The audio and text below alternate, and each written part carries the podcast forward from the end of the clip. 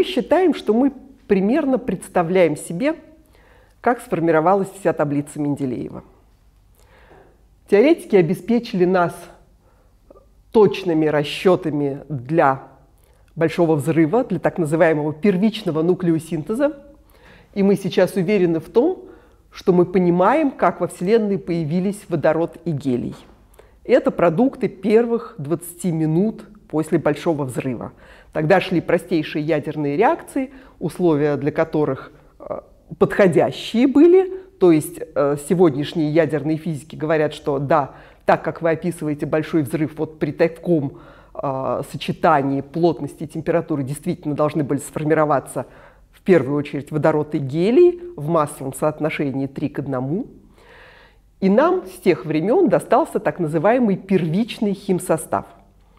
То есть по массе 70%, 75% водорода, 25% гелия и совсем чуть-чуть на уровне 10 в минус 10 степени примесь лития.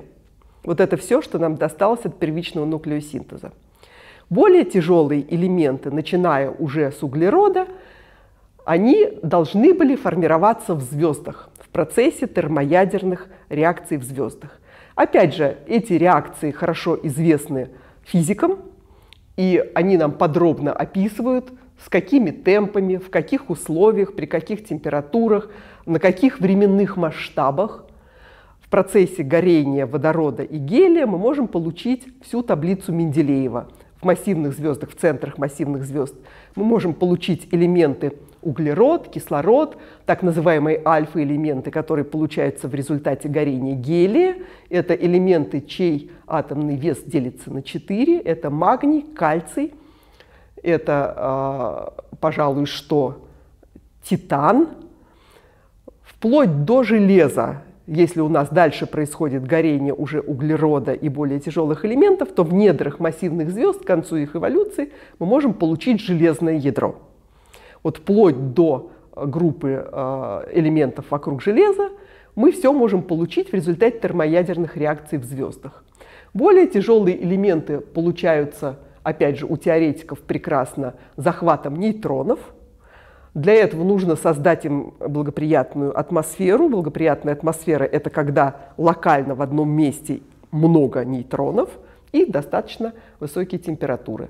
Захваты нейтронов, впрочем, могут происходить при разных температурах. Может быть медленный захват нейтронов, может быть быстрый захват нейтронов.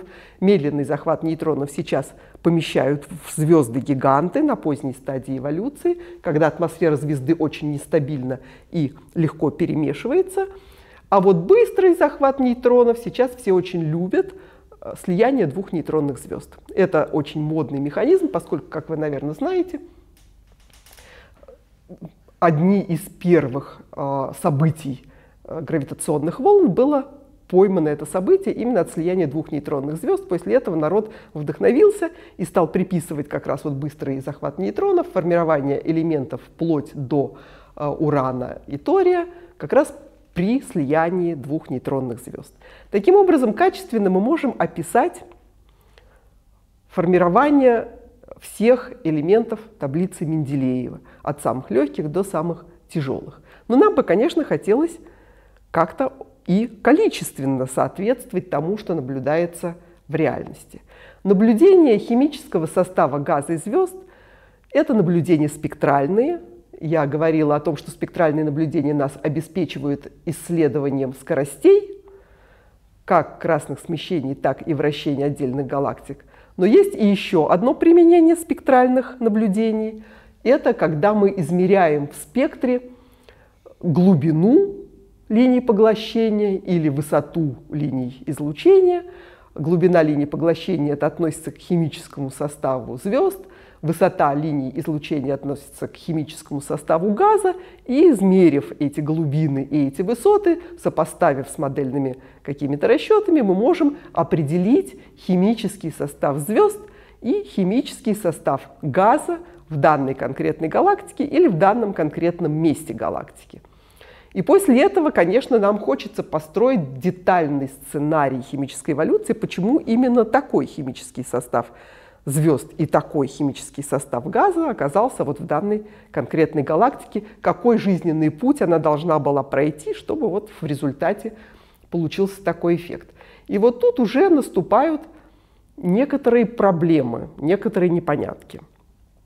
Ну, например, если мы говорим, что тяжелый элемент формируется в звездах в процессе термоядерных реакций, это значит, что каждое новое поколение звезд нам добавляет в результате своей эволюции нам добавляет тяжелых элементов. И тогда всем кажется, что со временем количество тяжелых элементов в звездах должно монотонно расти. Если идет звездообразование, формирование новых звезд, новые звезды проживают свою жизнь, выбрасывают новые тяжелые элементы, таким образом в среднем со временем металличность звезд в галактике должна монотонно повышаться. Однако уже первые наблюдения статистики химического состава звезд в диске нашей собственной галактики Млечного Пути показали удивительную вещь. Возраст Млечного Пути диска 8 миллиардов лет. Мы наблюдаем в этом диске звезды с возрастами от 0 до 8 миллиардов лет, и у них у всех одна и та же металличность, строго солнечная. Возраст нашего Солнца 4,5 миллиарда лет. Солнце образовалось таким образом как бы на полпути – на полпути эволюции диска Млечного Пути. И вот эту солнечную металличность на самом деле имеют все звезды диска нашей галактики.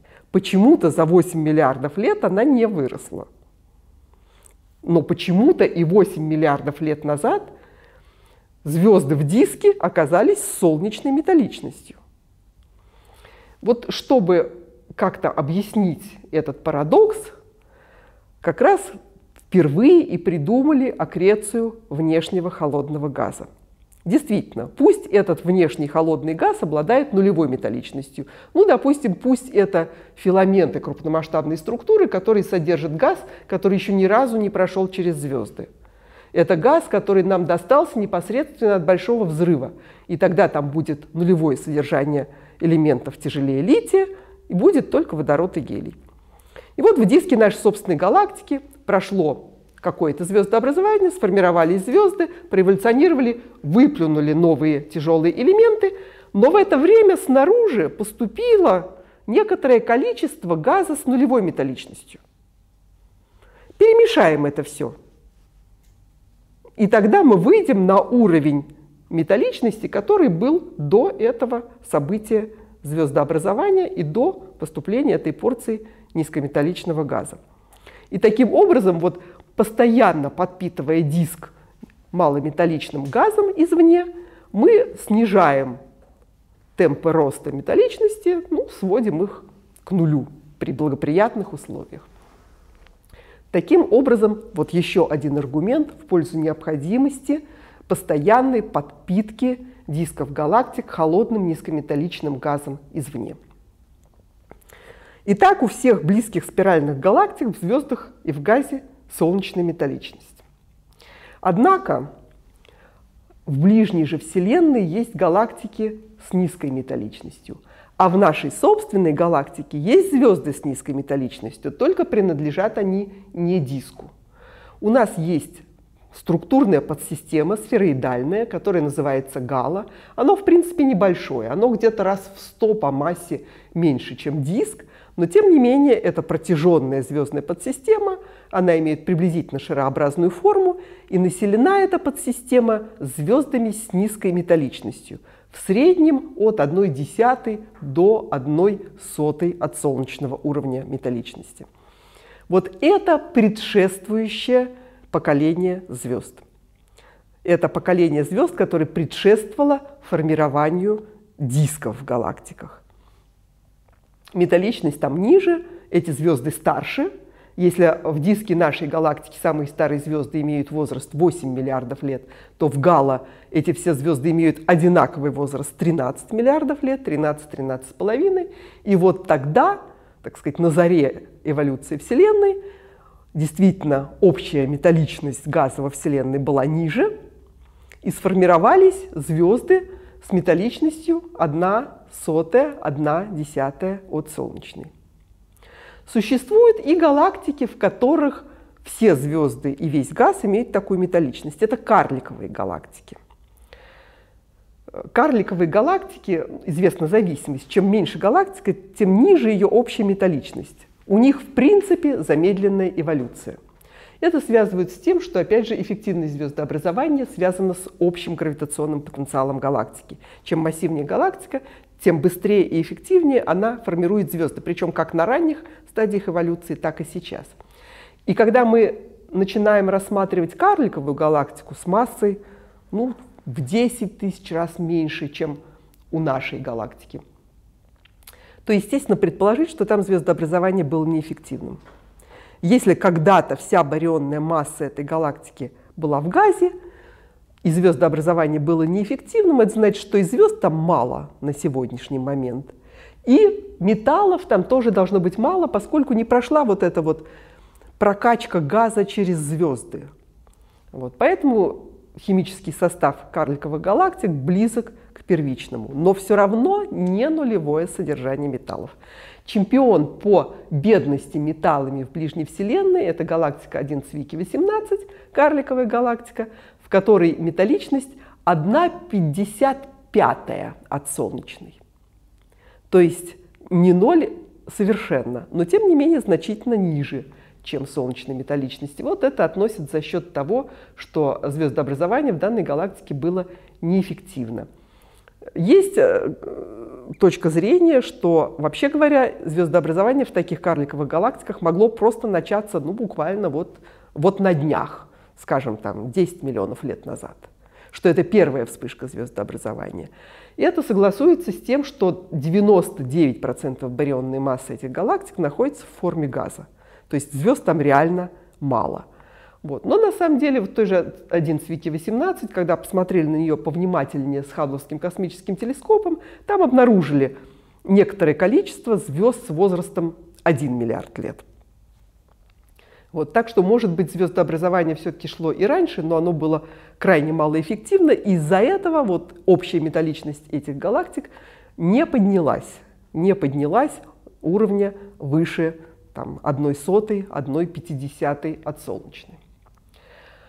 Но все-таки, вот когда нам рассказали, что от Большого взрыва нам достался газ с нулевой металличностью, который состоял только из водорода и гелия, и когда мы посмотрели на самые карликовые галактики и на самые старые звезды в нашей галактике и увидели в них металличность одна сотая солнечной, возникает вопрос, а где же промежуток?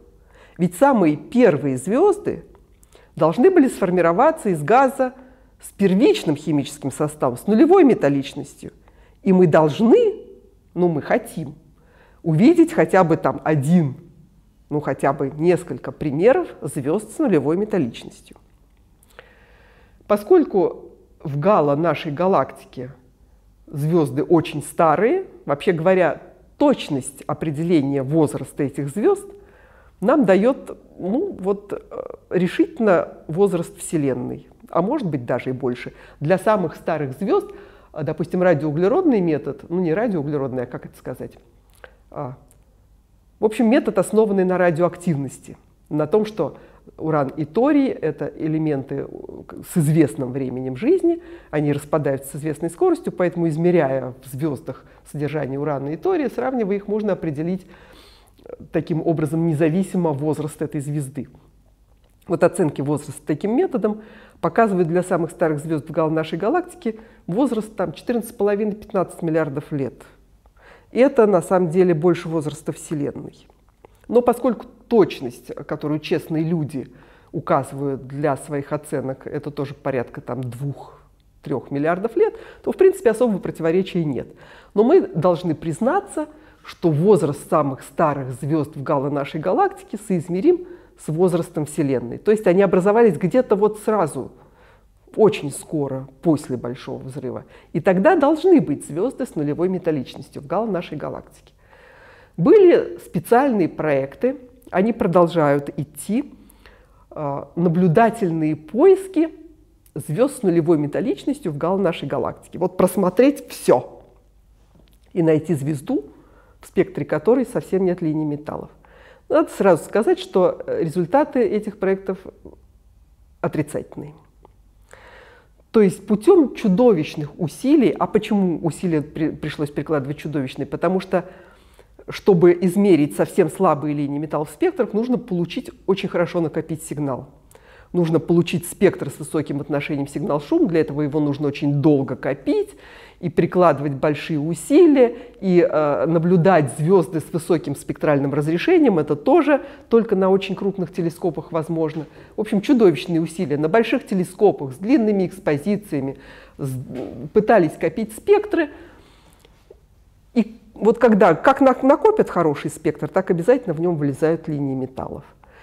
Удалось найти за последние там, 20 лет несколько звезд с металличностью ниже одной тысячной или одной десятитысячной по отношению к солнечной. Чемпион был обнаружен буквально три года назад. Там э, содержание кальция, железо не, не нашли совсем линии, а вот содержание кальция, который в принципе связан с железом, э, где-то на 7 порядков ниже чем на Солнце. Но это все-таки не ноль. Это линии, которые удается измерить. Более того, в таких звездах, где очень слабые линии железа и кальция, в них оказались очень сильные линии углерода. То есть, если уж у нас э, мы хотим звезду с нулевой металличностью, там вообще не должно быть элементов тяжелее лития. И тем не менее углерод, который следует сразу после литий, бериллий, бор, вот, он оказывается ну, по крайней мере, на 4-5 порядков более обилен в таких звездах, чем кальций и железо. То есть, если мы будем смотреть металличность по углероду, то это опять не 10 в минус 7, это опять будет 10 в минус 3. То есть, в принципе, никакие усилия не привели к обнаружению не только звезд с нулевой металличностью, но и звезд с очень низкой металличностью. Я уже говорила, что на больших телескопах мы наблюдаем Вселенную на больших красных смещениях. А, хорошо наблюдаются э, звездные населения на красном смещении пятерка, это миллиард лет после Большого взрыва, но в принципе сейчас наблюдаются и галактики на красном смещении семерка, восьмерка. Это буквально там 300-400 миллионов лет после Большого взрыва. Это уже должны быть самые первые звездные поколения. И тем не менее в них все равно еще ни разу не удалось обнаружить металличность ниже одной сотой от солнечной. Самые далекие газовые облака, так называемые Делай-системы, которые мы наблюдаем на просвет, как линии поглощения в спектрах далеких квазаров на красном смещении шестерка, это все равно металличность не ниже одной сотой от солнечной. То есть до сих пор так и не удалось обнаружить ни звездообразования, ни галактик, ни звезд – где мы бы видели газ с первичным химическим составом и образующиеся из него звезды. Теоретики, э, немножко напрягшись, это тоже смогли объяснить. Это можно объяснить, если первое поколение звезд не содержало маломассивных долгоживущих звезд. Время жизни звезды зависит от ее массы. Вот у звезды с массой, э, как у нашего Солнца, время жизни порядка 10 миллиардов лет. А, если мы возьмем звезды с массой уже 10 масс Солнца, то у них время жизни несколько, 20-30 десятков миллионов лет. Это уже очень короткоживущие звезды. Так вот, предполагается, что из газа с первичным химическим составом, когда еще не было совсем металла в газе, сформировались звезды более массивные, чем 80-100 масс Солнца. И вот если там были только звезды с массами несколько сотен солнечных масс, то тогда они должны были умереть практически мгновенно. Вот образовались и практически мгновенно умерли. Но при этом за это короткое время, пока они жили, в них прошел нуклеосинтез, и когда они умерли, они обогатили окружающий газ уже каким-то не нулевым начальным уровнем тяжелых элементов, элементов тяжелее лития. Поэтому все звездообразование, которое мы видим, даже на больших красных смещениях, даже в очень э, объединенных звездами и невыразительных с точки зрения химической эволюции газовых облаках, даже там мы видим уровень металличности, вот где-то одна сотая от солнечной, и дальше уже стартует химическая эволюция с эффективным звездообразованием, которую мы наблюдаем в больших спиральных галактиках.